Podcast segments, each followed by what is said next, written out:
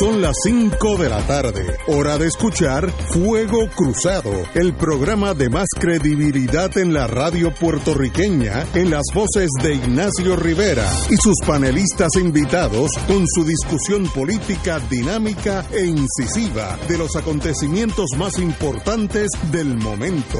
Fuego Cruzado comienza ahora.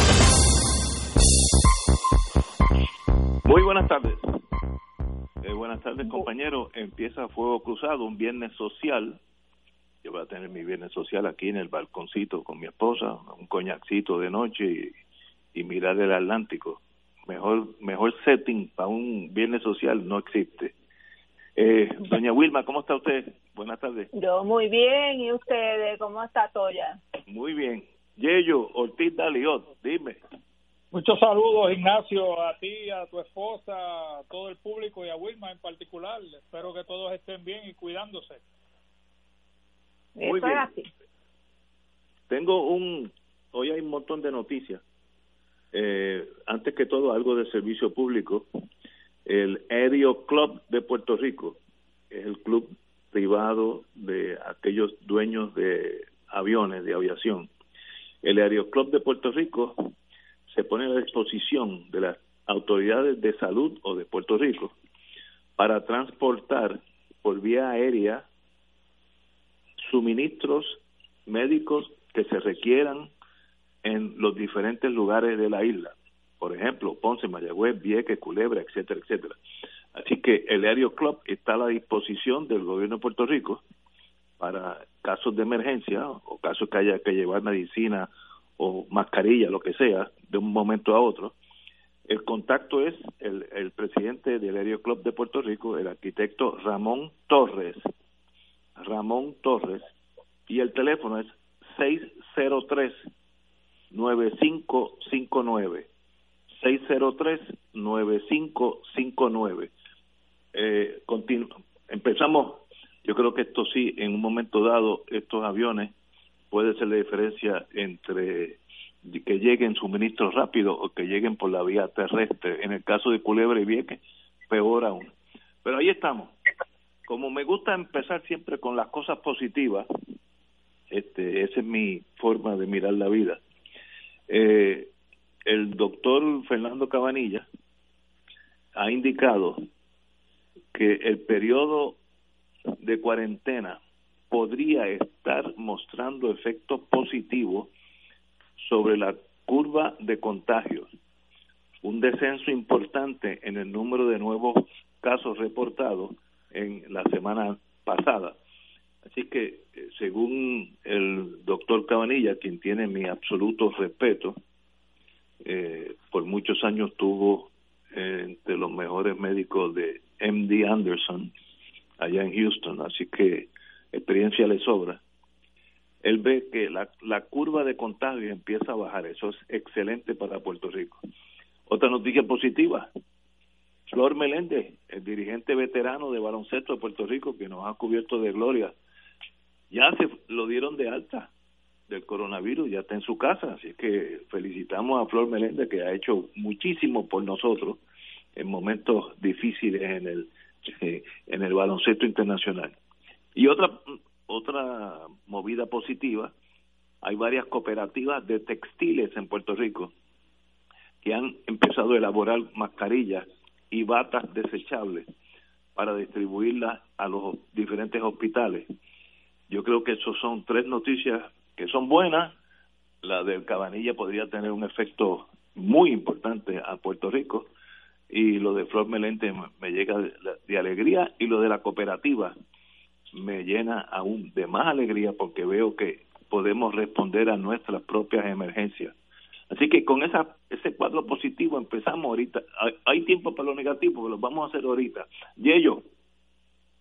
Oye, eh, quería, quería, ya que estás en lo positivo, quería también eh, decir que y felicitar a la maestra eh, que se acaba de, por lo menos salió en las noticias hace un minuto, que se acaba de recuperar que estaban atendiéndola creo que en el hospital universitario del centro médico y fue dado de alta para de la misma manera que Flor Meléndez eh, ir a cuarentena a su hogar. Así que muchas felicitaciones una maestra que tenía tiene 30 años y que tenía asma que era obviamente un problema para ese tipo de virus pues lo pudo superar y nuestras felicitaciones a la maestra.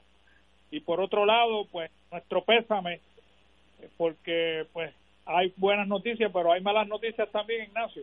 Eh, la primera, la primera enfermera eh, que elaboraba en el auxilio mutuo falleció, así que nuestro más sentido pésame a la familia de, esa enfermera, de esa profesional de la salud, que son nuestros héroes, que son los que precisamente están en, el, en la línea frontal, en la línea del frente, batallando todos los días para que nuestra gente que sale positivo del coronavirus pueda sobrevivir eh, y poder echar hacia adelante, hacia una vida productiva.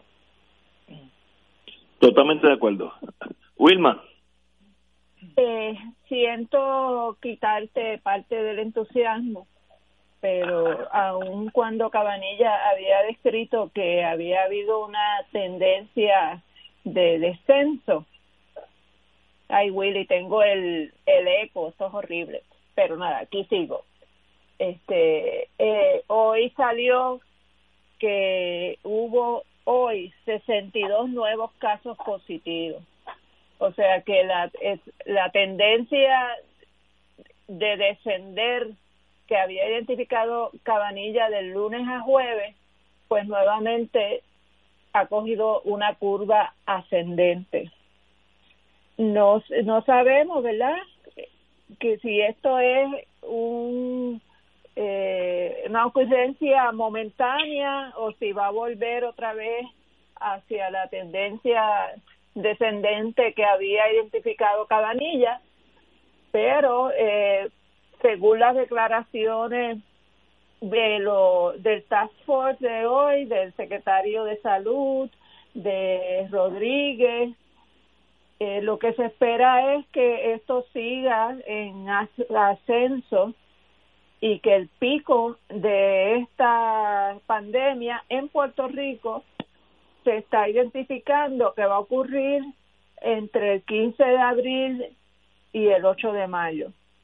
Así que yo creo que yo también como tú tengo un gran respeto a Cabanilla y confío muchísimo en él y lo más que me encanta es su entusiasmo positivo ante la vida y es bueno tener gente así, eh, pero no podemos celebrar todavía, Ignacio todavía es muy temprano. Eh, y me uno a las condolencias expresadas por Yello con eh, las personas y los a los familiares de las personas que han fallecido hasta el día de hoy y, siguiendo con las noticias positivas en Caguas también hay una una fábrica una compañía un grupo de personas que se están dedicando a la fabricación de ventiladores. Según las eh, presiones de, de hoy del Task Force, en Puerto Rico lo que existen son 500 ventiladores y se está ha identificado que hace falta 3.000. Y según dijeron hoy, las muertes en Puerto Rico van a ocurrir, van a ser ocasionadas principalmente por la falta de ventiladores y tenemos la problemática de que la demanda para ventiladores a nivel mundial es muy agresiva, que tenemos, que compartimos con Estados Unidos, especialmente en la ciudad de Nueva York, la exigencia de ventiladores, la demanda de ventiladores. Así que yo creo que en Puerto Rico no tenemos una legislación como la que tiene Trump a su mano para eh, exigir que, que las industrias se dediquen a fabricar ventiladores, mascarillas, batas, eh, equipos de protección personal. Pero yo creo que la gobernadora podría utilizar sus artes persuasivas para que las fábricas que aquí se han dedicado a fabricar uniformes para los actos de guerra de Estados Unidos dejen de estar fabricando uniformes de soldados y se dediquen a fabricar las batas y las mascarillas y todo lo que se necesita para la protección del personal de salud y de la población en general. Y tengo entendido que también en el recinto universitario de Mayagüez había estudiantes de ingeniería que estaban diseñando también un ventilador que se puede fabricar aquí. Yo creo que Puerto Rico tiene una oportunidad extraordinaria y mucha falta que nos hace tener industria, tener empresas para convertirse en un suplidor a nivel internacional de todos estos eh, materiales, equipos que hacen falta. Y aquí tenemos costureras que ni botándolas se acaban, porque así, si algo ha tenido habilidad la mujer puertorriqueña y se ha destacado es en la industria de la aguja. Y tenemos eh, personas con habilidades de ingeniería para la fabricación de estos ventiladores, eh, que yo creo que, que una coordinación efectiva por parte del gobierno entre la empresa privada, los recintos universitarios, eh, como el de Mayagüez, podríamos dedicarnos eh, en manera masiva a, a crear estos materiales, las mascarillas, los ventiladores, los, eh, los trajes que utilizan eh, el personal de salud con, con el que completamente cubre el cuerpo y, y la cara.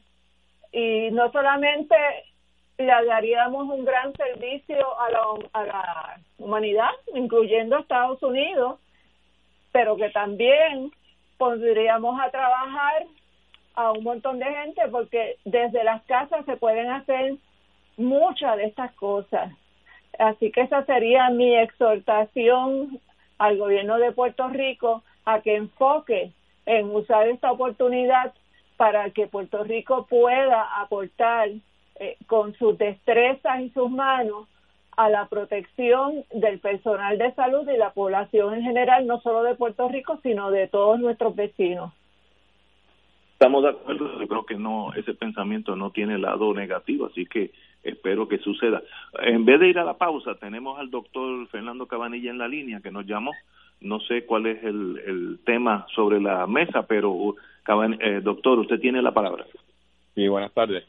Usted quería aclarar algo que dijo Wilma está correcto, pero que no está correcto, porque ella dijo correctamente el número de casos que se reportaron hoy, pero lo que sucedió fue lo siguiente, ayer los casos del municipio de San Juan se reportaron después de las 7 de la tarde, 7 de la noche, y entonces no se contabilizaron ayer, los ah, contabilizaron hoy.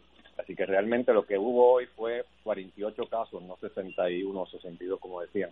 Yo estoy, yo estoy haciendo una curva, una gráfica todos los días y en los últimos tres días ha bajado dos veces ya y en una ocasión se quedó igual. definitivamente la tendencia que había, que estaba aumentando eh, de una forma bien empinada la curva, una pendiente bien empinada, de momento esa curva ha cambiado drásticamente y ha empezado a bajar. Claro, Buenas tres días nada más. Así que no podemos todavía cantar victoria, hay que esperar. Vamos a ver cómo se comporta en los próximos tres días, en fin de semana, a ver qué pasa, pero todavía estoy optimista. Eh, yo siempre he estado optimista, a veces en momentos que no debiera estarlo, así que le agradezco esa palabra, doctor, y qué bueno que nos llamó para traer ese dato, que es uno burocrático, pero importante. Vamos a una pausa y regresamos con Antes de despedirse, se, lo agradezco vamos a una pausa. Y, pero que sepa que yo soy Team Cabanilla siempre. vamos a una pausa. Ahora. Esto es Fuego Cruzado por Radio Paz 810 AM. Oye, te podrán decir que te cubren, pero no todos cumplen. El mío, sí. Si me preguntas a mí, yo estoy con MMM. Me da más en una sola cubierta. Me cubre todos los dientes y más opciones de OTC. Y si el día menos pensado necesito un estudio o tratamiento, me cubre mejor que el otro.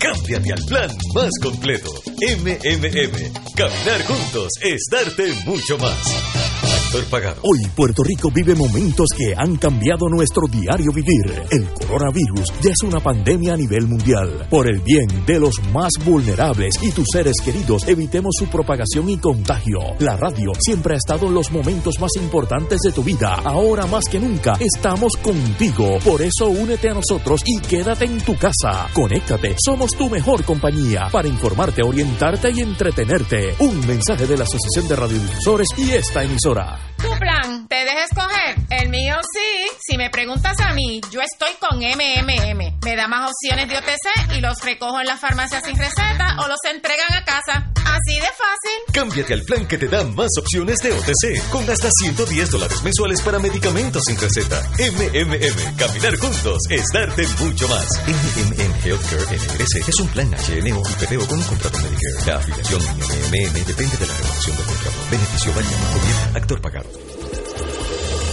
Fuego Cruzado está contigo en todo Puerto Rico. Existen instrumentos financieros que generan ganancias de los mercados bursátiles con garantía de principal invertido. Las anualidades indexadas brindan excelentes rendimientos y garantías de inversión superando los instrumentos tradicionales de ahorro. Para orientación y citas, llama a los expertos en seguros y anualidades de RJBB and Associates al 787-691-2899 o al 787-505-1891 proveyendo tranquilidad, transfiriendo tu riesgo. Recuerda 787-691-2899 o 505-1891. Y ahora continúa Fuego Cruzado.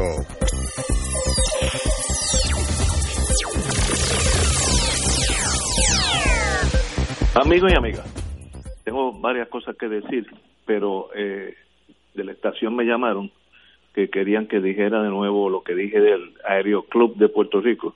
Y la noticia que tengo aquí, el, estoy autorizado a indicar que el Aeroclub de Puerto Rico se pone a la disposición de las autoridades del gobierno de Puerto Rico, específico en salud, para transportar por aire de forma inmediata suministros médicos que se requieran en los diferentes lugares de la isla.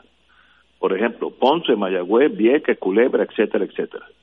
Cualquier ah, persona interesada, siempre y cuando que sea del gobierno, esté autorizado, puede llamar al arquitecto Ramón Torres, presidente del Aeroclub de Puerto Rico, arquitecto Ramón Torres, 603 9559 603 9559.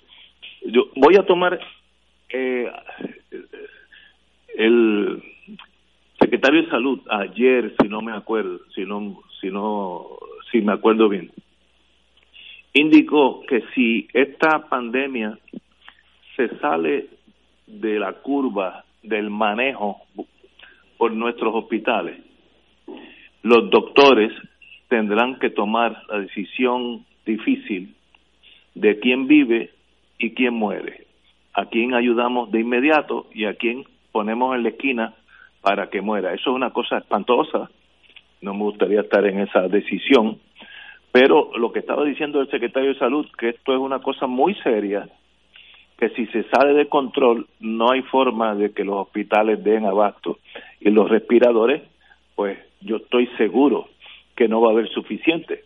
¿Por qué digo esto? Porque estamos compitiendo con el mundo entero y si el Centro de Salud de Alemania requiere 500 respiradores, le va a ofrecer a, la propia compañía que lo hagan en, en Alemania o China o Estados Unidos mm, dinero cash por adelantado, cosa que nosotros no podemos hacer. Estamos compitiendo con el mundo entero, entre ellos naciones que les sobra el dinero Suecia, Finlandia, Noruega, eh, etcétera, etcétera, y esa gente van a dar adelante.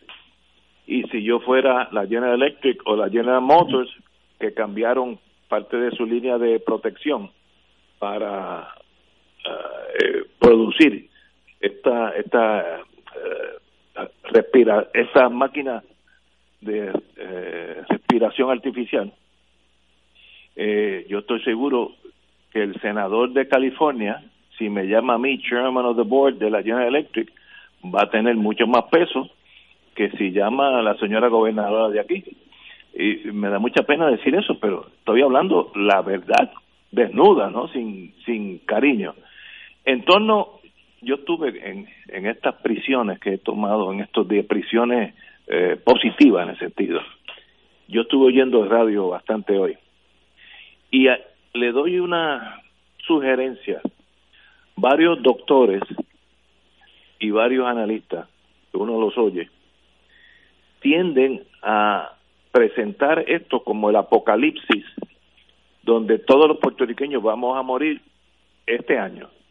Eh, yo oí, y me, me dio hasta pena un doctor, no sé quién es, eh, no me acuerdo el nombre, pero era parte de la histeria.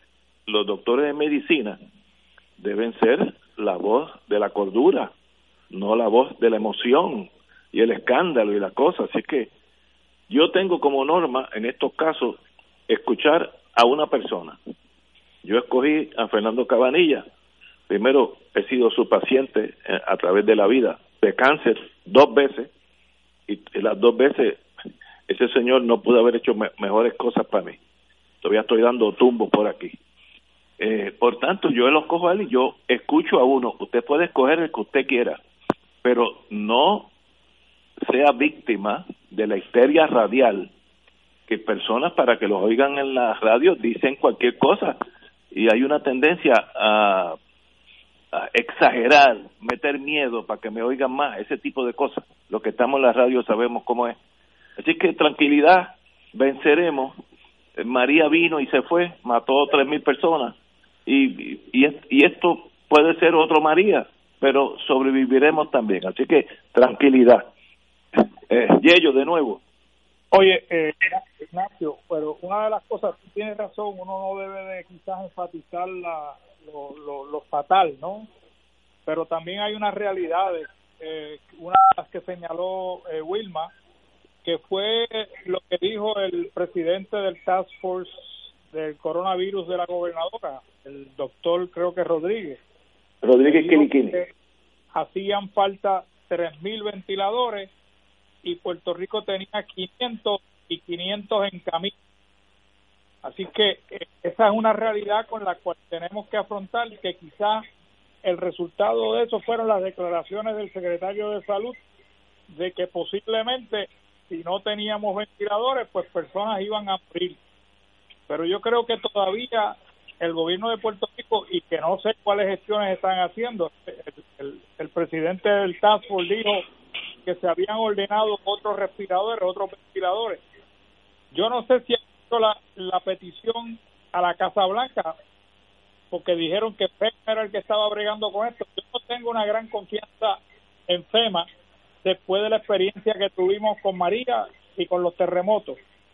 Así que yo jalaría por el teléfono si fuera la gobernadora y buscaría la manera de que el gobierno federal agilice el transporte de ventiladores hacia Puerto Rico, porque en el día de ayer por la tarde el presidente de los Estados Unidos le ordenó a un sinnúmero de empresas norteamericanas que se dedican a la fabricación de ventiladores a acelerar su producción y ahí posiblemente exista suficientes ventiladores para que nos toquen los 3.000 que necesitamos en Puerto Rico.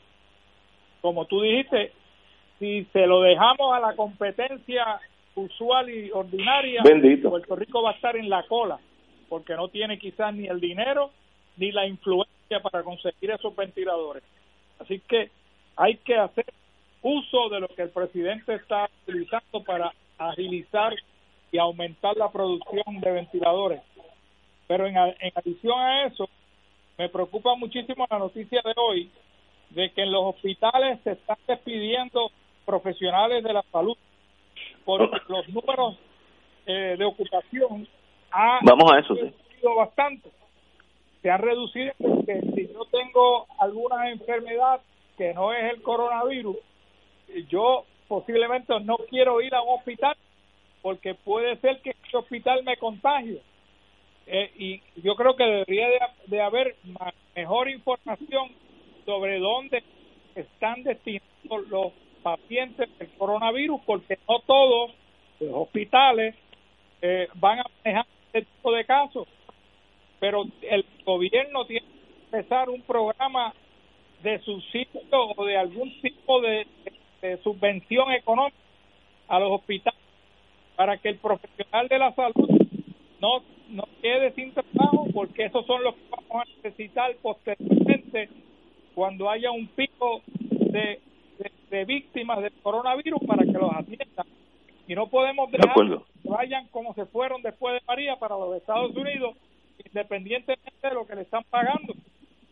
Además de eso, hay que también advertir a los profesionales de la salud que las condiciones en Estados Unidos sí económicamente pueden ser mucho mejores, pero desde el punto de vista del riesgo que van a tener, posiblemente van a aumentar ese riesgo por el número de trabajo y el de pacientes que estamos viendo en Estados Unidos, donde ya sobrepasan los, las 6.000 fatalidades y, y los casos alrededor de 300 mil eh, infectados o contagiados del coronavirus. Así, pero eso son realidades que estamos viviendo y yo no sé si se están tomando las medidas con la urgencia que se necesitan para atender ambas situaciones. Eh, Wilma. Sí, yo estoy de acuerdo con Yello. Yo creo que esa noticia sobre cómo están despidiendo personal de los hospitales. Los hospitales aquí deberían estar eh, prácticamente nacionalizados en este momento. No debería quedar al arbitrio la decisión de un hospital de si cierra, de si abre, de si despide personal, porque aquí se necesita todo y cada uno de los profesionales de la salud que puedan existir y probablemente necesitaríamos importar más profesionales de la salud. Y, y eso que acaba de reseñar Yello, por ejemplo, en el estado de Nueva York, eh, Cuomo hizo un llamado a nivel de Estados Unidos para que todos los profesionales de la salud que pudieran eh, aproximarse a Nueva York, irse para Nueva York, ayudar allá que se fueran, eh, y la respuesta fue de miles y miles profesionales de la salud que solicitaron eh, irse a trabajar con la pandemia en la ciudad de Nueva York.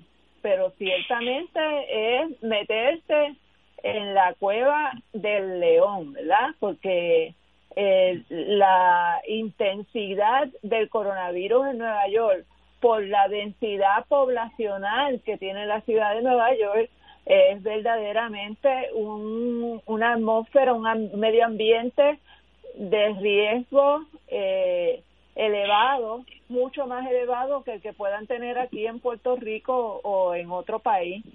Así que eso conjuntamente con la necesidad de equiparnos, de no quedarnos esperando que Estados Unidos nos envíe los ventiladores, no puedo no puedo dejar de enfatizar la importancia y la oportunidad que tenemos de ponernos a fabricar los ventiladores aquí mismo y hay la disposición, hay la tecnología, hay la destreza para hacerlo. ¿Por qué estamos esperando que nos los envíen?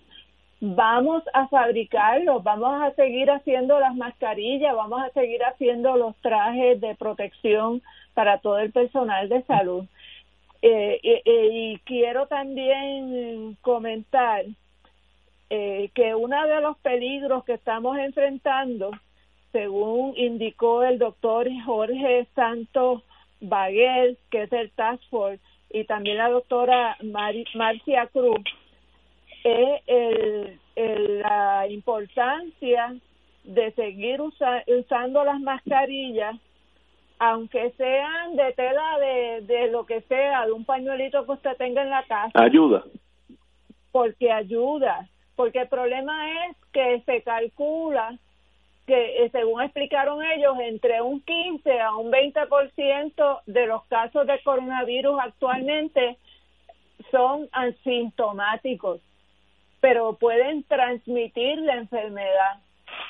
Y aunque usted tenga una mascarilla, usted eh, olvídense de que si la molécula cabe por el poro del pañuelo, lo, los reales que el tener el pañuelo hace más difícil que una persona que pueda destornudar cerca le pueda llegar a usted eh, el, el virus que si no tiene nada.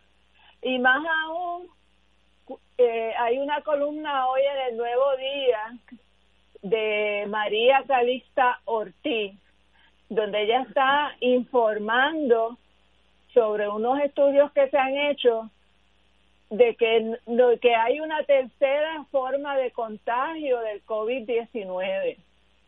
Y estos estudios lo que demostraron es que el virus no solamente se mantiene vivo en la superficie, sino que se mantiene viable en el aire durante tres horas. Lo que quiere decir que una persona puede haber destornudado en un sitio y haberse ido y usted pasa por ese sitio dentro de ese periodo de tres horas y ese virus puede estar en el aire.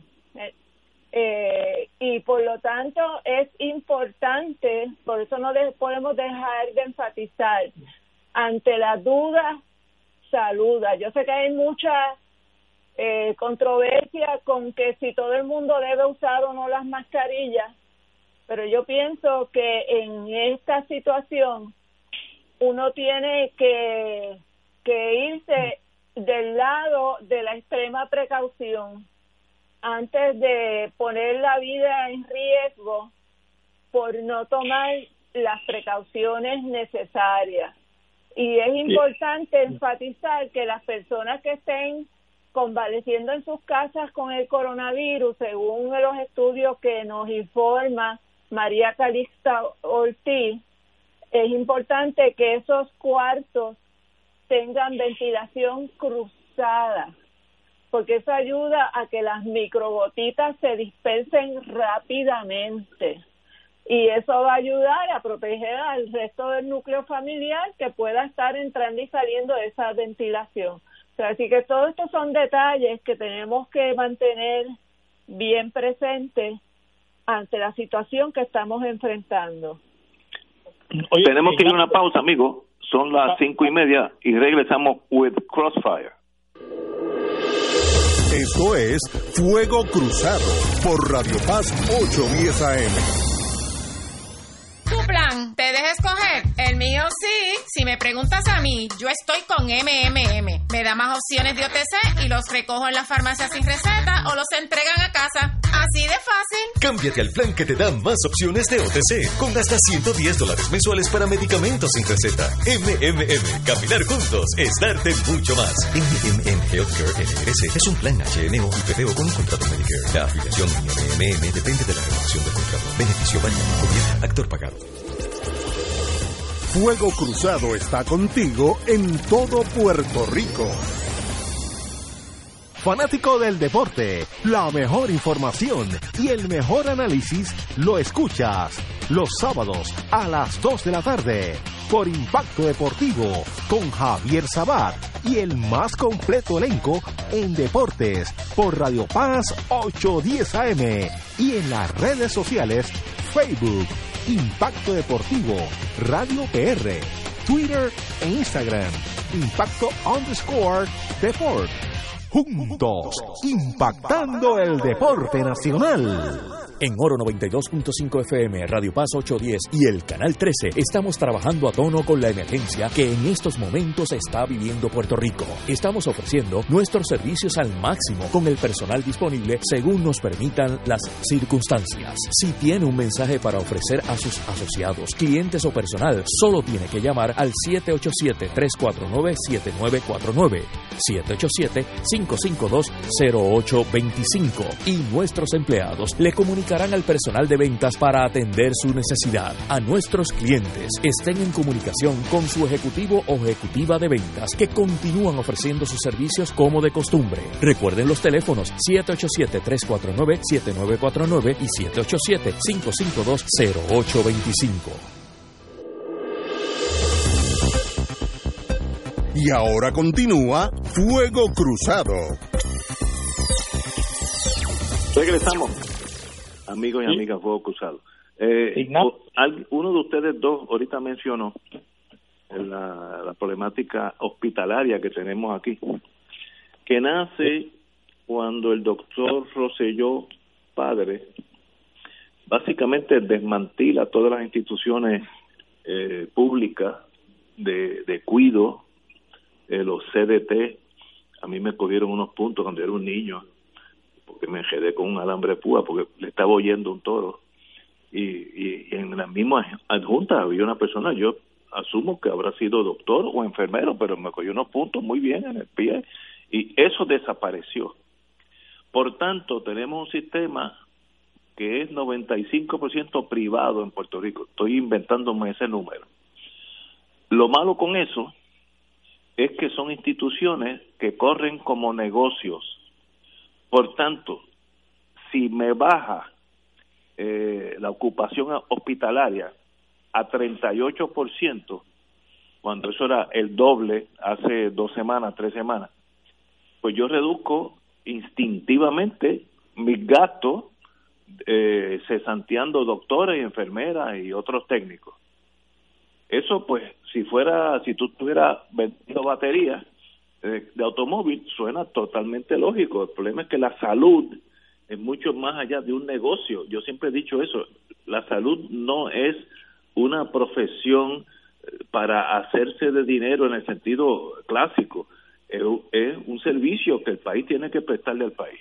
Por tanto, estos 500 que votaron, algunos no regresarán ¿Por qué me consta eso? Porque eh, donde yo vivo existe un doctor que me ha dicho, joven, que los reclutadores, al enterarse de eso, ya llegaron a Puerto Rico y están haciendo contacto eh, con los doctores para enamorarlos y mandarlos a diferentes hospitales en Estados Unidos. De cada 10 que se vayan, si 5 regresan es mucho.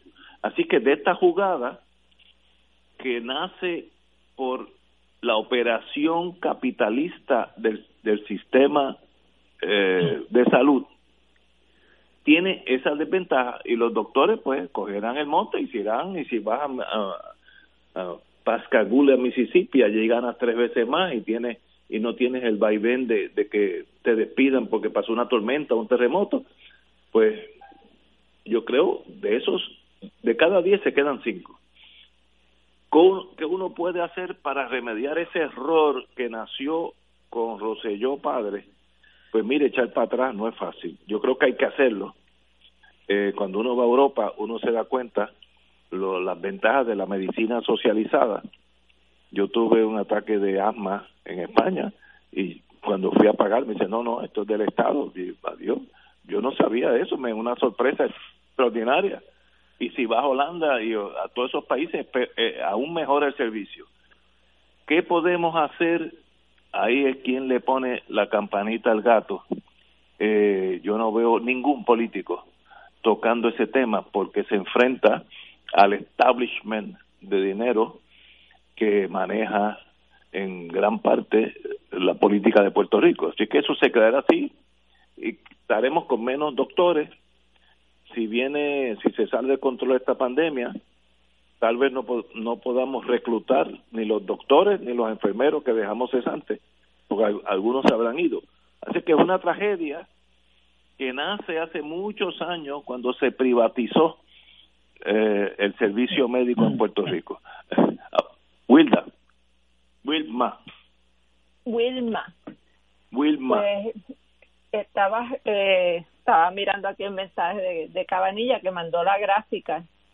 Y, definitivamente pues la curva que él hace en la gráfica eh, es claramente con una tendencia al descenso. Yo deseo de todo corazón que él, como siempre, tenga la razón y que estemos viendo entonces ya una un descenso real en los casos de coronavirus en Puerto Rico y que no sea producto, ¿verdad?, de, de, de la situación de la falta de estadísticas, de pruebas, etcétera. Eh, así que me mantengo en el Team Cabanilla y voy a él, a que vamos a superar esto pronto. Este, Muy bien. En cuanto a lo de la privatización, pues al igual que tú, yo siempre he creído que la salud es un derecho humano fundamental y que como tal debería ser completamente gratuita y debe ser provista por el Estado. Que una persona no debe depender de tener dinero o no para atender su situación de salud. En Estados Unidos estamos viendo como personas que han sido pacientes de coronavirus le llegan facturas entre 35 mil a 75 mil dólares. Así que eh, se convierte en una situación donde la persona tiene que embargar su futuro económico para pagar por su salud, lo cual es una situación totalmente injusta y anómala, sobre todo cuando estamos hablando del país más rico del mundo, mientras todos los demás países en desarrollo o desarrollados, eh, como los países europeos, los países sobre todo en el norte, ¿verdad? Los países de Escandinavia, la salud siempre, por muchas décadas ya, se ha considerado como un servicio esencial que tiene que proveer el gobierno en Estados Unidos ha primado el poder de las compañías aseguradoras y ha primado la visión de que la salud puede ser objeto de explotación económica como cualquier otro negocio. Me parece que eso es algo, eso sí que es verdaderamente algo contra natura, ¿verdad? Este, no, no lo que los fundamentalistas consideran como contra natura. Eh, y, y nosotros como parte de ese sistema, después de haber tenido aquí el sistema del Bona de salud, que mal o que bien funcionaba, le, daba servicios a la población, pues hemos vivido el desmantelamiento de ese sistema de salud y en este momento tan crucial y después de lo que hemos vivido desde María y los terremotos hasta este momento, pues yo no sé si queda alguien que todavía dude de que la salud es un derecho humano fundamental y que se le tiene que garantizar a todos los seres humanos, que no puede depender de que la persona tenga o no un plan privado eh, que haya cogido la tarjetita de salud para poder atenderse, que si ahí entra un indocumentado con el coronavirus, no se le puede negar el servicio porque esté, porque esté indocumentado. Que si entra una persona sin hogar, no se le puede negar el servicio porque no aparece en, en el sistema contributivo de Puerto Rico. Y, y yo, yo espero que esto nos sirva como pueblo a de una vez y por todas cambiar esa visión de qué son los servicios esenciales, cuáles son los derechos humanos fundamentales. Y la salud, como la educación, ciertamente lo son. Don J. Ortiz, Dalión. Mira, Ignacio y Vilma y el público que nos escucha, yo no creo que haya ningún impedimento eh, para la gobernadora y la Junta de Control Fiscal puedan eh, tomar parte de los 9 mil millones de dólares que están en reserva para pagar la deuda para subvencionar a este sistema hospitalario de Puerto Rico y asegurarnos que no se despidan a esos profesionales de la salud que los vamos a necesitar. No veo impedimento alguno y los exhorto a que lo hagan. El segundo problema que tienen los despidos, que nadie habla, es que esos empleados que son despedidos, que tienen un seguro de salud a través de su patrono, lo pierden y quedan desprovistos del el plan de salud cuando más lo necesitan, que es ahora. Y sí, es posible que cualifiquen para la reforma de salud, pero para eso tienen que empezar a llenar un sinnúmero de formularios y papeleos que toma tiempo para entrar en ese sistema. Así que la gobernadora tiene en sus manos un remedio inmediato si puede hablar con la Junta de Control Fiscal para resolver dos problemas a la misma vez. Uno, que los empleados queden, en, queden eh, perdón que sea redundante, queden empleados con sus respectivos hospitales y que no pierdan su plan de salud. Eso es, eso es fundamental. Lo segundo es que eh, Casa Blanca está anunciando ahora, y quizás es una buena noticia para lo que dijo Wilma hace un minuto, de que personas que gastan 75, 80 mil dólares en el tratamiento del coronavirus, Casablanca acaba de anunciar que se reembolsará a todo americano. Claro, aquí la, la, palabra clave es americano. ¿Cómo definen ellos americanos? Si incluyen nada más a los ciudadanos o a los residentes legales también y excluyen a los a los que no son documentados, ¿no? Pero acaban de anunciar que se les reembolsará el gasto completo del tratamiento del coronavirus a todos los americanos. wow. enfatizo, Buena noticia. La palabra es americano, ¿no?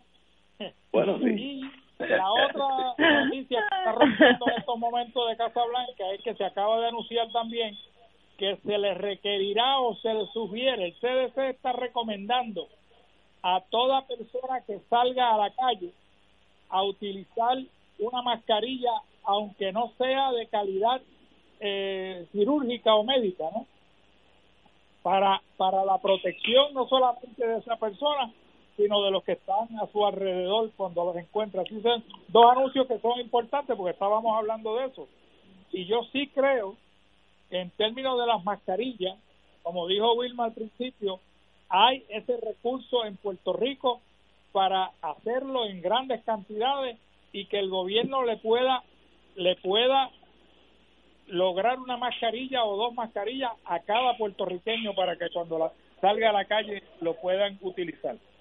Así que esas son soluciones que yo creo que están en la mano de la gobernadora y del gobierno de Puerto Rico y yo creo en la ley que se estableció después del 1918 para atender la pandemia del, de la influencia española, española que le otorgó al secretario de salud poderes similares a los que quizás tenga el presidente bajo el Defense Production Act. Así que habría que examinar eso. Yo no soy experto en esa ley, pero tengo entendido que él tiene unos poderes bastante amplios bajo esa disposición legal, que es una ley viejísima. Así que las soluciones están a la mano, es cuestión de querer hacerlo.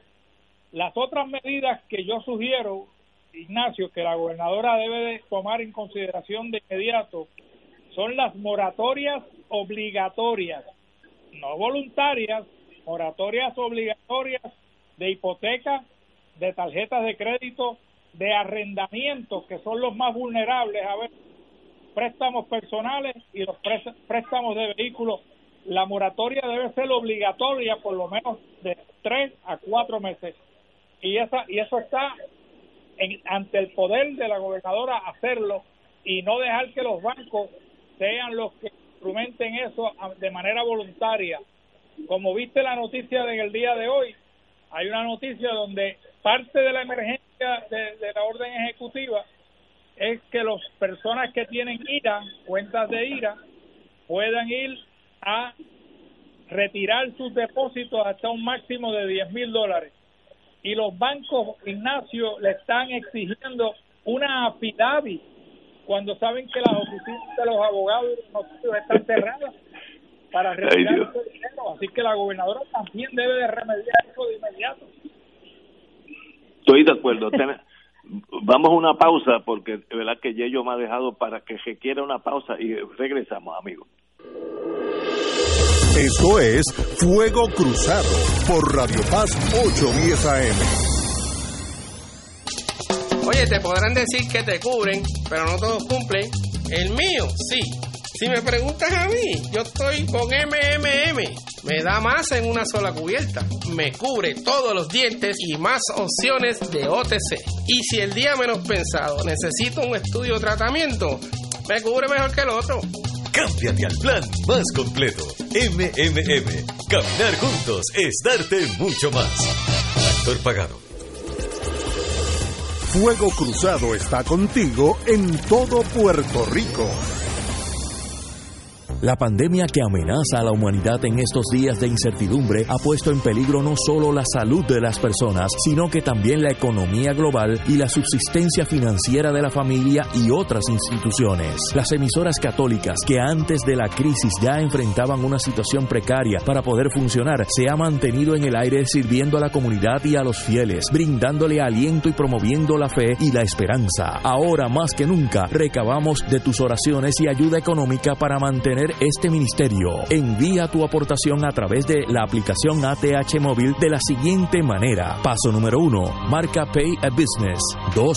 Busca Radio Paz 810. 3. Escribe la cantidad de donativo. Y 4. Marca enviar. Mil gracias y que Dios te colme de bendiciones por tu ayuda. Fanático del deporte, la mejor información y el mejor análisis lo escuchas los sábados a las 2 de la tarde por Impacto Deportivo con Javier Sabat y el más completo elenco en deportes por Radio Paz 810 AM y en las redes sociales Facebook Impacto Deportivo Radio PR Twitter e Instagram Impacto underscore Deport juntos, impactando el deporte nacional. Y ahora continúa Fuego Cruzado. Como el mundo está, lleno de contrastes, y yo, pues, como dije al principio, disfruto la vida aún en la tragedia. Eh, voy a comparar diferentes países lo, cómo han reaccionado a lo que está pasando. Japón ayer prohibió la entrada de aviones de Estados Unidos, Canadá, eh, Francia, todos los que tienen problemas con eh, Italia, a, territorio japonés hasta nuevo aviso. Obviamente, ellos parten de la premisa que el virus va, va a venir en uno de esos pasajeros.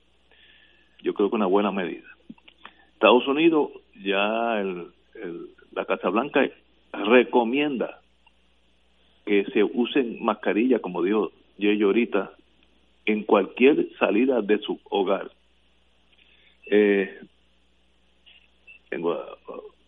el crimen no, no se detiene, pero vamos a eso para, para la final. Eh, en Francia, eh, Francia está tomó un, un almacén casi de 600 mil pies cuadrados eh, a las afueras de París para que esté lista para recibir, eh, si se sale de control, a los, los franceses. Rusia extiende la cuarentena y ordena la mayoría de los empleados a no ir a trabajar, excepto las industrias esenciales imagino pues los policías, eh, médicos, etcétera, etcétera. Eh, Nueva York ha formado 45 morgues funerarias en, en, en caso de que los, los muertos no tengan los, los hospitales la capacidad de atenderlos. Así que ha formado 45 morgues, no, no sé esa palabra en español, eh, eh, eh, portátiles o bajo esta emergencia. Pero ahora, viene mi, mi, mi choque con la realidad. El señor Bolsonaro de Brasil, que hay que darle un mérito de locura, él niega la severidad de la pandemia. Mira lo que está diciendo este maestro. y dicen, dice, los brasileros aguantan este virus por la forma en que vivimos. Y dijo al final, Dios es brasilero y la cura está aquí entre nosotros. Este, yo no sé si ese señor hay que mandarlo a buscar y amajarlo, y llevárselo al manicomio más cercano allá en Río de Janeiro o en Brasilia, porque choca 100% con lo que casi todas las naciones están haciendo para detener este virus. Eh, como dije, Francia eh, está haciendo lo posible por tener eh, en 600 mil pies cuadrados. Eso es el almacén que tenía Pueblo allá en Campo Rico seis veces. Es una cosa con techo, aire acondicionado, todo, pero gigantesco. Rusia dice nadie salga de su casa. New York tiene 45 morgues eh, eh, portátiles o, creadas bajo esta pandemia. Y Brasil dice que los brasileños aguantan el virus por la forma en que vivimos. No sé cómo, como, decir, como hubiera dicho Carlos Gallizá, mi querido hermano, esto no es analizable, no, no, no hay forma de tú analizar esto. Yello. Mira, ese señor bolsanero eh, deberían simplemente llevarlo a una de las favelas allí en Río de Janeiro y soltarlo allí solo a ver si, es que sale al otro lado. Eh, eh, yo estuve leyendo sobre que las gangas de la favela son las que están protegiendo ahora a los habitantes de esas barriadas pobres, donde están eh, enforzando un toque de queda que no ha querido decretar el presidente del Brasil, pero lo están decretando a nivel local y protegiendo a, su, a sus residentes por la negligencia crasa de este señor presidente Bolsonaro. Oye, pero regresando a Puerto Rico, Ignacio, me preocupa la autonomía municipal, la cual yo siempre he estado a favor. Ahora me preocupa porque los municipios han iniciado una eh, un bloqueo, un cierre de calles y de carreteras y, y, y no veo una organización sobre este particular. Y podría afectar negativamente la salud de los mismos que ellos quieren proteger. Porque si hay un caso de emergencia y hay una carretera bloqueada y tú no puedes llegar al hospital, ¿de quién es la culpa? Pues la culpa es del municipio que no ha querido coordinar. Y ya veo iniciativas en San Lorenzo, en Guayanilla y en diferentes municipios y me preocupa que el gobierno central no haya tomado cartas en el asunto para asegurarnos de que los ciudadanos puedan fluir en caso de una emergencia al hospital más cercano y que no esté bloqueado por una por unos por estos bloqueos de cemento que ponen en la carretera eh, por, estos municipios que no están de ninguna manera quizás ayudando a la pandemia cuando en realidad es esa función yo no sé yo no sé el derecho que tiene un municipio si la carretera es del Estado. Eso yo tengo mis serias dudas que cualquier municipio puede tocar una, una carretera del Estado. Eh, así que ahí, ahí tengo la primera duda. Los accesos a esos pueblos son carreteras estatales. ¿Con qué derecho? Eh, como si yo me abrogo cerrar la puerta de la casa del vecino. Pues yo no puedo, porque no es mío. Así que no sé, Wilma, ¿qué tú crees? Espérate, vamos a una pausa. Vamos a una pausa, son casi las seis. Vamos a una pausa y regresamos con la distinguida licenciada Wilma Reverón. Esto es Fuego Cruzado por Radio Paz 810 AM. Tu plan plan. ¿Te dejes escoger? El mío sí. Si me preguntas a mí, yo estoy con MMM. Me da más opciones de OTC y los recojo en la farmacia sin receta o los entregan a casa. Así de fácil. Cámbiate al plan que te da más opciones de OTC con hasta 110 dólares mensuales para medicamentos sin receta. MMM, caminar juntos es darte mucho más. MMM Healthcare NRS es un plan HNO y PPO con un contrato Medicare. La afiliación MMM depende de la renovación del contrato. Beneficio válido. Gobierno, actor pagado. Hoy Puerto Rico vive momentos que han cambiado nuestro diario vivir. El coronavirus ya es una pandemia a nivel mundial. Por el bien de los más vulnerables y tus seres queridos, evitemos su propagación y contagio. La radio siempre ha estado en los momentos más importantes de tu vida. Ahora más que nunca estamos contigo. Por eso únete a nosotros y quédate en tu casa. Conéctate, somos tu mejor compañía para informarte, orientarte y entretenerte. Un mensaje de la Asociación de Radiodifusores y esta emisora. Oye, te podrán decir que te cubren, pero no todos cumplen. El mío, sí. Si me preguntas a mí, yo estoy con MMM. Me da más en una sola cubierta. Me cubre todos los dientes y más opciones de OTC. Y si el día menos pensado necesito un estudio o tratamiento, me cubre mejor que el otro. Cámbiate al plan más completo. MMM. Caminar juntos es darte mucho más. Actor pagado. Fuego Cruzado está contigo en todo Puerto Rico.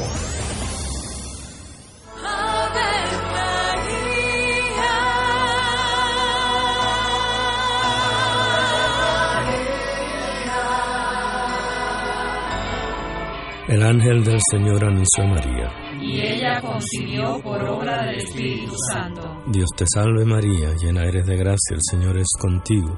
Bendita tú eres entre todas las mujeres, y bendito es el fruto de tu vientre Jesús. Santa María, Madre de Dios, ruega por nosotros pecadores, ahora y en la hora de nuestra muerte. Amén. He aquí la esclava del Señor. Hágase en mí según tu palabra. Dios te salve María, llena eres de gracia, el Señor es contigo.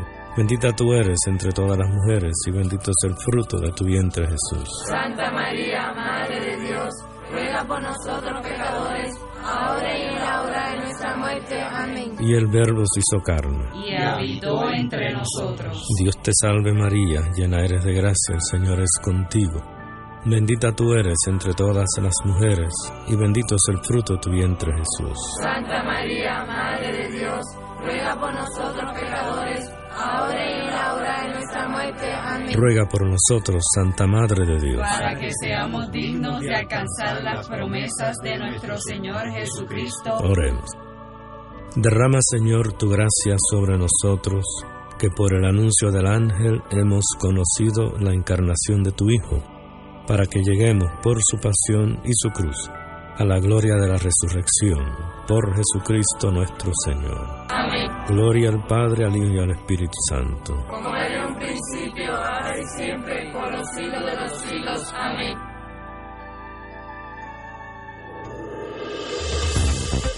Aquí la llama se enciende cada tarde a las 5 porque escuchas Radio Paz 810 AM, WKBM San Juan y retransmite en diferido WOROFM Corozal San Juan, la Casa de Fuego Cruzado, el programa de más credibilidad en la radio puertorriqueña.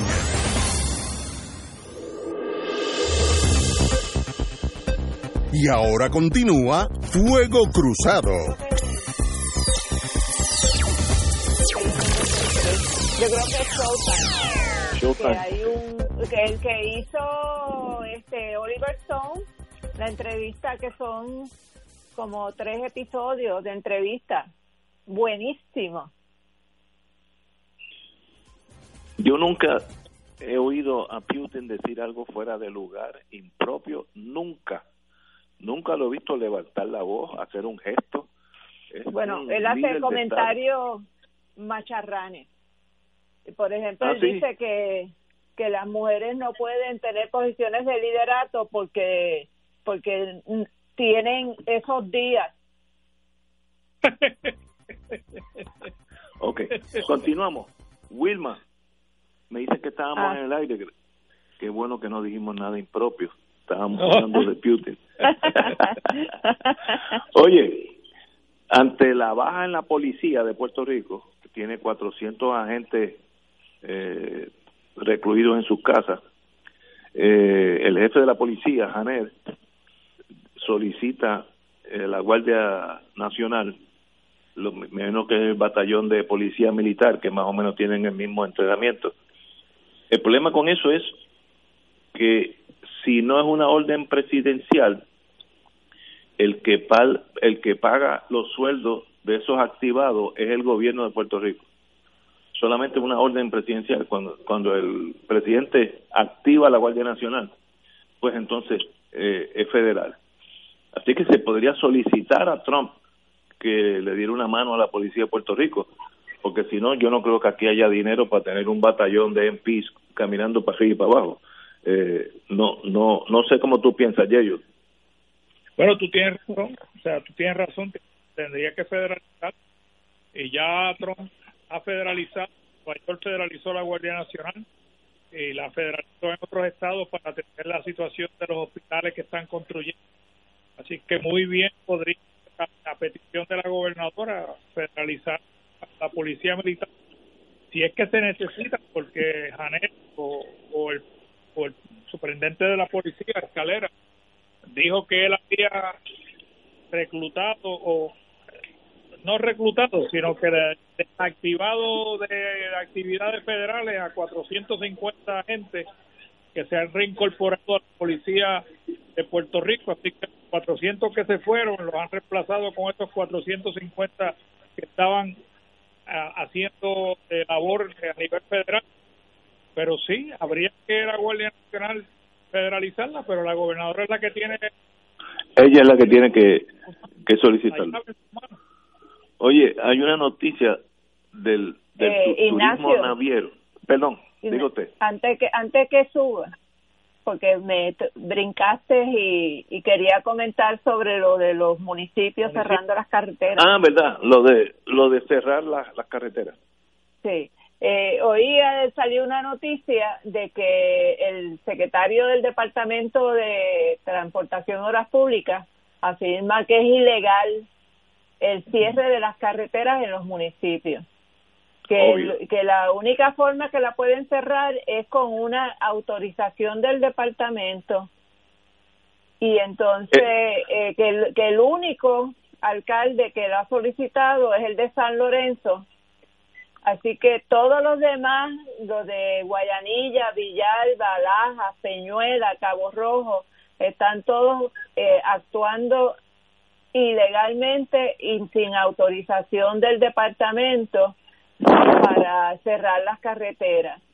Y en reacción a esto, la American Civil Liberties Union ha anunciado que se disponen a demandar al gobierno por, por hacer estos cierres, a los gobiernos municipales, por hacer estos cierres, porque entienden que los mismos son inconstitucionales, que violan la libertad de las personas de moverse y, y son eh, es una medida exagerada eh, eh, ordenar estos cierres porque no hay una justificación de parte de los gobiernos municipales para pretender el, el impedirle el acceso a la ciudadanía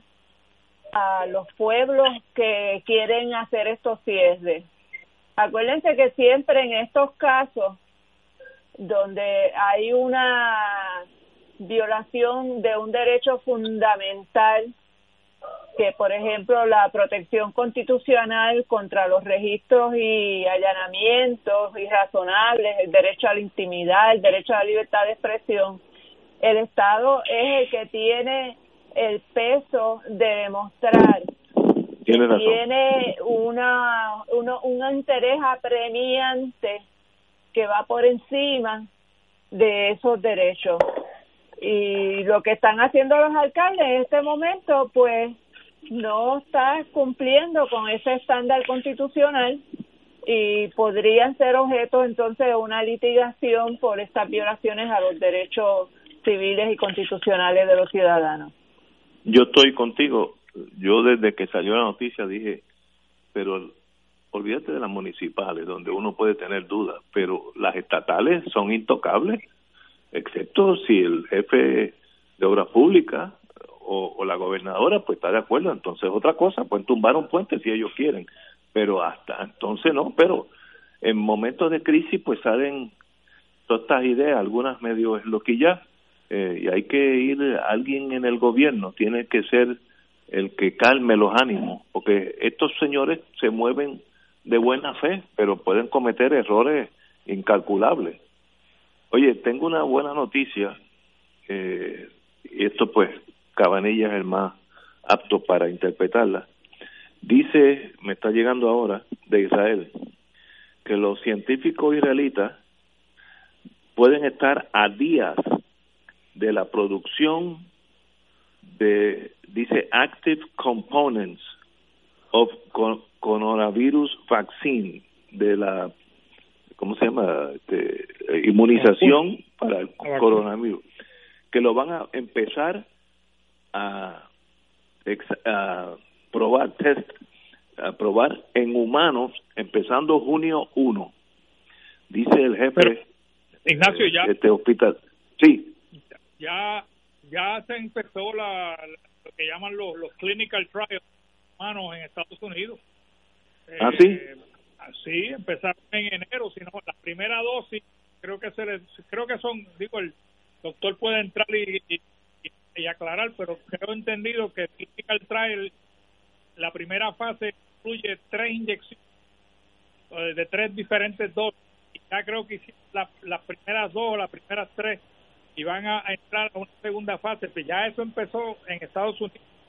Así que. Así que estamos. así que eso bienvenido sea, ¿no? También. En, en, en este instituto de Galilee Research Institute en Israel, eh, indica que van a empezar junio primero con Young Healthy Individuals, gente que está totalmente bien de salud y son jóvenes. Y de ahí van a expand to the general population, de ahí van a ir buscando gente de más edad y algunos hasta que lleguen a los infectados a ver si da resultados. Así que entre Israel, Alemania, los países China, etcétera, etcétera, estoy seguro que a la larga sobreviviremos esta pandemia. Eh, siempre en el interín, pues, habrán muerto. Eh, Estados Unidos tiene casi una cuarta parte de los infectados del mundo entero. Eh, que eso es, para Estados Unidos, pues, un golpe como cuando el presidente hace dos o tres semanas indicó que esto es una monguita más que no hay que hacerle caso ahora tiene una cuarta de, de todos los infectados del mundo están en Estados Unidos, así que Estados Unidos se ha regado y de esa casi el 40% es New York City. Así que obviamente New York por las avenidas aéreas del mundo entero que aterrizan en Kennedy y en, y en Idlewild, este, etcétera, etcétera, pues eran focos de infecciones. Así que, dígote. Mira, quería que te interrumpa, es que la otra buena noticia, como resultado de lo que yo dije al principio de la, de la maestra que pudo, la dieron de alta del hospital, creo que universitario, es que ella, dijo, y sería bueno que los médicos que quieran nos ilustren, de que utilizaron esta, esta medicina que se utiliza para, para atender el punto de la malaria. Exactamente, por ahí van. Y, y, que tuvo, obviamente en el caso de tuvo éxito, ¿no?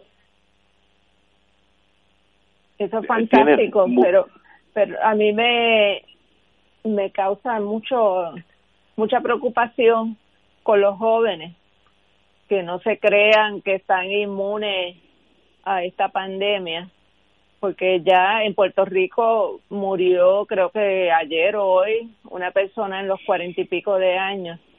Y ya a nivel mundial se han visto bebés y niños que han muerto víctimas del coronavirus. Así que esto no es una enfermedad que solamente afecta a los baby boomers de forma fatal. Aquí no está exento nadie. Y, y le exhorto a los jóvenes de este país que no se tomen riesgos innecesarios. Si yo fuera, eh, si yo tendría el poder absoluto, el lunes, es más, lo dejo el viernes para que sea con ustedes, invito a Jair Bolsonaro al programa para que me dé su visión de, esta crisis, porque yo estoy loco por conocer a este maestro, este sí que le zumba. Los brasileros aguantan el virus por la forma en que vivimos y Dios es brasilero. Con eso, olvídate tú de los peces colores, yo quiero traerlo a, fuego cruzado. Ay Dios mío, qué irresponsable, mano. Oye, otra buena noticia, aquellos aquellos que están retirados de las Fuerzas Armadas. En Puerto Rico hay como unos 135 mil personas. El PX de Fort Buchanan ya está abriendo de 9 a 5 eh, de martes a viernes, eh, 9 a 5, tiene que coincidir la tablilla, el número par o no, el día que sea, no puede ir el día que no sea y una persona por carro. No puedes llevar tu esposa o tu esposo o tu hijo. Uno que guíe, compra y se va en solo en su carro. Así que, pero es un a los que compramos allí, eh, pues algo importante porque los precios son bastante convenientes. Eh, Mira, la, los la pregunta es, la pregunta es si es para todos los que están disponibles, porque yo llamé hace un par de días y solamente era para los activos y los retirados. No, este, no, eso lo, lo acaban de cambiar. Ok, lo, acaban de cambiar. Ahora son los retirados, pero uno por carro de 9 a 5. Ahora, en la, el PIEC. Los como yo también pueden ir. Perdóname. Los veteranos que no son retirados, como yo. No sé, no, no, no. Y ellos, esa, esa, eh, se puede averiguar, pero no sé. Porque eso fue lo que que no estaba abierto todavía. No, pero eh, tuve un contacto con un amigo que hoy fue. Y, esas son las reglas de juego. De 9 a 5, eh, una persona por carro que concuerde la tablilla con el día que usted puede salir y, y, de 9 a 5. Así que el de, el PX de la Guardia Costanera continúa solamente para activos, así que no no no vayan para el Viejo San Juan porque ese no es, es el de Fort Buchanan. Eh, para acá no vengan, para acá no vengan. Vamos a una pausa, amigos. Wilma, muy bien, muy bien, Wilma. Vamos a una pausa, amigos.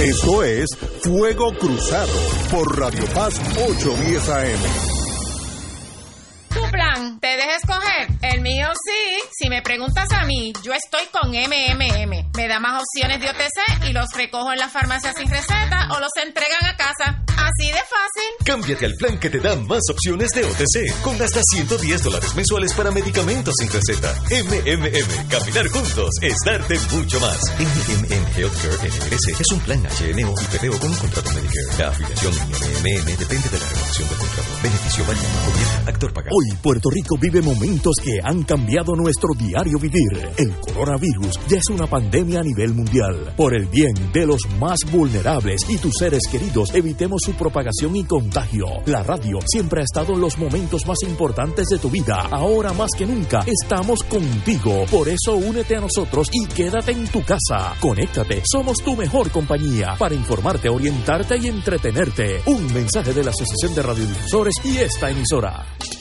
Oye, te podrán decir que te cubren, pero no todos cumplen. El mío, sí. Si me preguntas a mí, yo estoy con MMM. Me da más en una sola cubierta. Me cubre todos los dientes y más opciones de OTC. Y si el día menos pensado necesito un estudio o tratamiento, me cubre mejor que el otro. Cámbiate al plan más completo. MMM. Caminar juntos es darte mucho más. Actor pagado. Fuego Cruzado está contigo en todo Puerto Rico.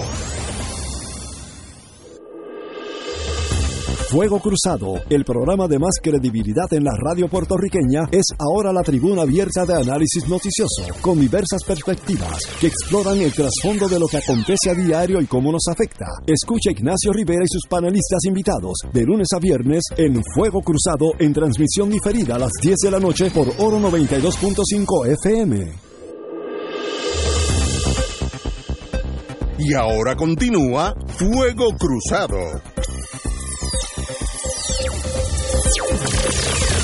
Hay una noticia interesantísima.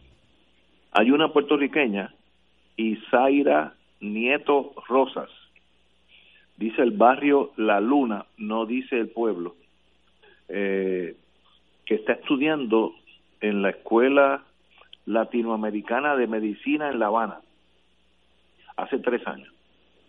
Eh, yo no sabía que en, en Cuba hay 20 28 mil estudiantes de medicina entre los nacionales cubanos y los que estudian en, la Escuela Latinoamericana de Medicina. Pero eso no es el caso.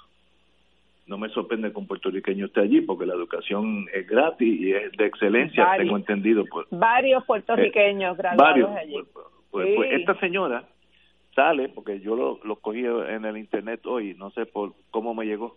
Ah, bueno, vía La Habana eh, que eh, explicó el proceso cubano de detección del coronavirus. Todos los estudiantes de medicina, los enfermeros, todos los que estudian el mundo de, de salud, van casa a casa en todas las ciudades cubanas preguntando si hay alguien con catarro, si hay alguien con fiebre, si hay alguien que se siente mal y si algún alguien dice sí, eh, mi primo Chencho tiene aquí un catarrito, allí mismo le toman las muestras, etcétera, etcétera, para contener la propagación de un lado o, del otro. Yo creo que es una idea excelente, requiere una movilización social que en el sistema nuestro se hace bien difícil, pero yo creo que es para bien de la población, así que en ese sentido, eh, primero me alegré de esta joven que lleva tres años, ya tú, creo que le faltan dos X, por ahí. Eh, y, y segundo, que es un sistema mucho más exacto porque no es cuando llega la persona ya con fiebre, es que tú lo estás buscando por casa a casa, zaguán a zaguán. Buena idea. Podríamos copiarlo, lo dudo, pero la idea es buena. Wilma. Sí, y ese también es el modelo que ha estado utilizando Venezuela con éxito. Por eso es que los números de contagio en Venezuela se han mantenido bastante contenidos, porque es la visión nuevamente de que la salud es un derecho humano fundamental y que el gobierno tiene que ser un, un facilitador, un proveedor de ese servicio. Ellos, eh, tanto en Venezuela como en Cuba, visitan las casas eh, y hacen los censos y llevan las estadísticas y esa ha sido una fórmula exitosa para poder contener el virus. También pues y esto vamos y y yo creo que lo que hay que mantener siempre la conciencia de tanto Cuba como Venezuela están bajo unas sanciones severísimas de parte de Estados Unidos que les impide acceso a materiales y equipos médicos y medicina. Y a pesar de todo eso, no solamente ellos han logrado proteger a su población, sino que en el caso de Cuba, el ejército es el de las batas blancas que está dando servicio, si no me equivoco, en alrededor de 17 países en el mundo.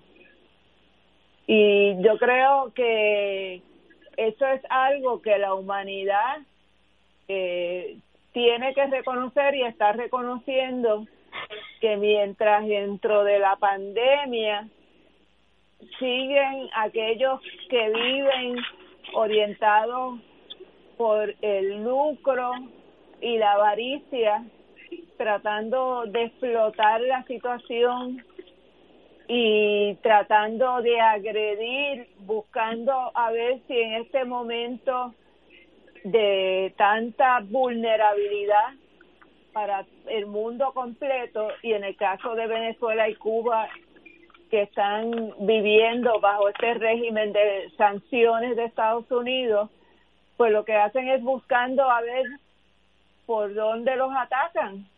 Eh, es increíble, es insólito que en medio de esta pandemia este, eh, Elio Abran lo que esté es montando eh, mercenarios eh, desde Colombia para atacar a Venezuela en medio de esta situación.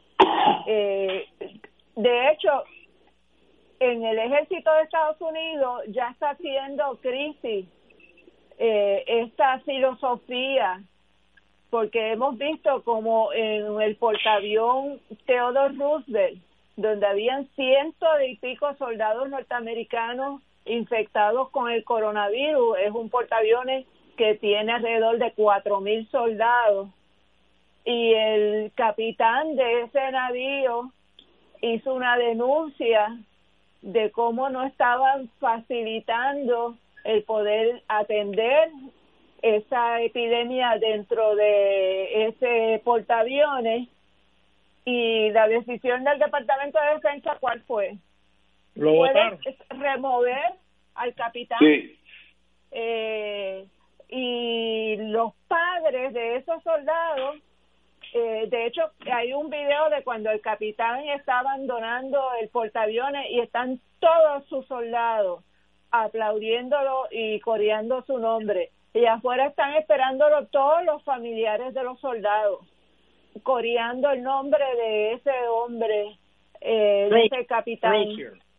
Eh, sí tiene un nombre empieza con C no me acuerdo bien ahora. Y, y, y ahí, ahí tienes un choque en que esta persona que obviamente es una persona que ha dedicado su vida al servicio de la defensa de Estados Unidos eh, se ve contra la pared entre escoger la vida, defender la vida de sus compañeros soldados o desobedecer órdenes del Departamento de Defensa. Así Este, que eh, tenemos- es- es- esto está en estos momentos se hace lo mejor y lo peor de cada persona Seguro. y de cada país. El de Estados Unidos, desafortunadamente, lo que ha salido es lo peor. en lo militar, eh, y, con esto cerramos, porque tenemos que, tengo un minuto, en lo militar, el cuerpo castrense que sea, requiere que tú no te quejes nada al exterior, dentro de... Si tú eres capitán del portaaviones, tú te reportas al almirante de esa flota y el almirante se reporta al, al primer almirante de, y ese llega al Secretary of the Navy y el Secretary Na- of the Navy se lo pasa al presidente.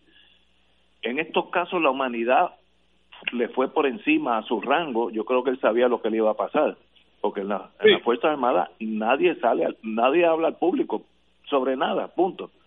Eh, bueno, Yeyo, te, Nada, 30 ya segundos. veremos, ya, ya veremos si ese, si ese capitán le interesa la política. Eso ya próximamente, Oye, cuando sí. se retire, lo veremos. Puede ser. Señores, tenemos que irnos.